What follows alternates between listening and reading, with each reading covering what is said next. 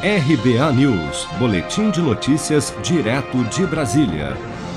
Em mais um dia de depoimentos, a CPI da Covid do Senado ouviu nesta quarta-feira o ex-secretário executivo do Ministério da Saúde, Elcio Franco, número 2 da pasta na gestão do ex-ministro Eduardo Pazuello. No depoimento, o ex-secretário foi questionado pelos senadores sobre a compra e distribuição de insumos para o enfrentamento da pandemia, bem como foi instado pelos membros da comissão a dar explicações sobre as negociações do governo para a aquisição de imunizantes contra a Covid, em especial sobre a demora para a assinatura do contrato para a compra de vacinas da Pfizer, que prometia um grande lote de doses ainda no ano passado. Nesse ponto, Elcio Franco enfatizou que o governo iniciou as tratativas com a Pfizer em abril do ano passado e que as cláusulas contratuais propostas pela farmacêutica foram a única causa para o atraso na aquisição de vacinas. Fizemos adequações porque eles queriam que o memorando de entendimentos fosse assinado pelo presidente da República.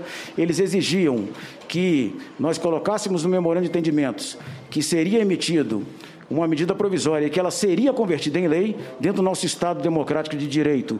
Os poderes são independentes, então nós não podemos é, garantir que ela seria convertida em lei. Então, o que nós informamos nessa essa retificação... Convertida em lei, o que? Medida provisória? Eles exigiam.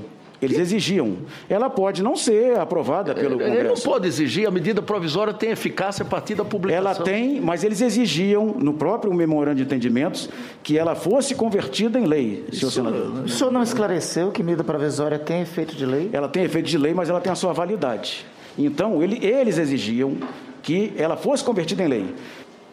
As empresas concordarem em Não, senhor. Eles eram irredutíveis, eles eram irredutíveis.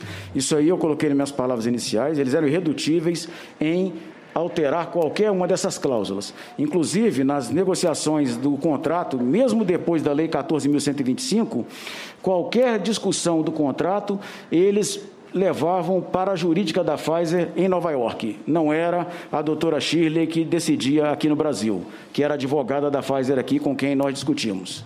Em outro trecho do depoimento, o ex-secretário também afirmou que as negociações com o Instituto Butantan para a aquisição de doses da Coronavac nunca foram interrompidas no ano passado, apesar das declarações contrárias do presidente Bolsonaro. E o episódio público do presidente que mandou deixar de comprar e no outro dia foi anunciado pelo, pelo Ministério da Saúde que tinha sido cancelada.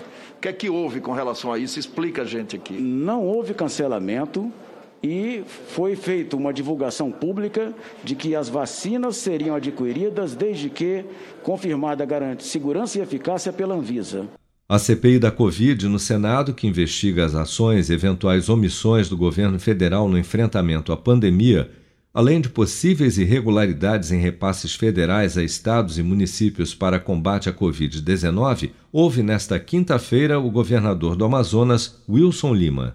Seja para conquistar sonhos ou estar seguro em caso de imprevistos, conte com a poupança do Sicredi. A gente trabalha para cuidar de você, da sua família e proteger as suas conquistas. Se puder, comece a poupar hoje mesmo. Procure a agência Sicredi mais próxima e abra sua poupança. Sicredi, gente que coopera cresce.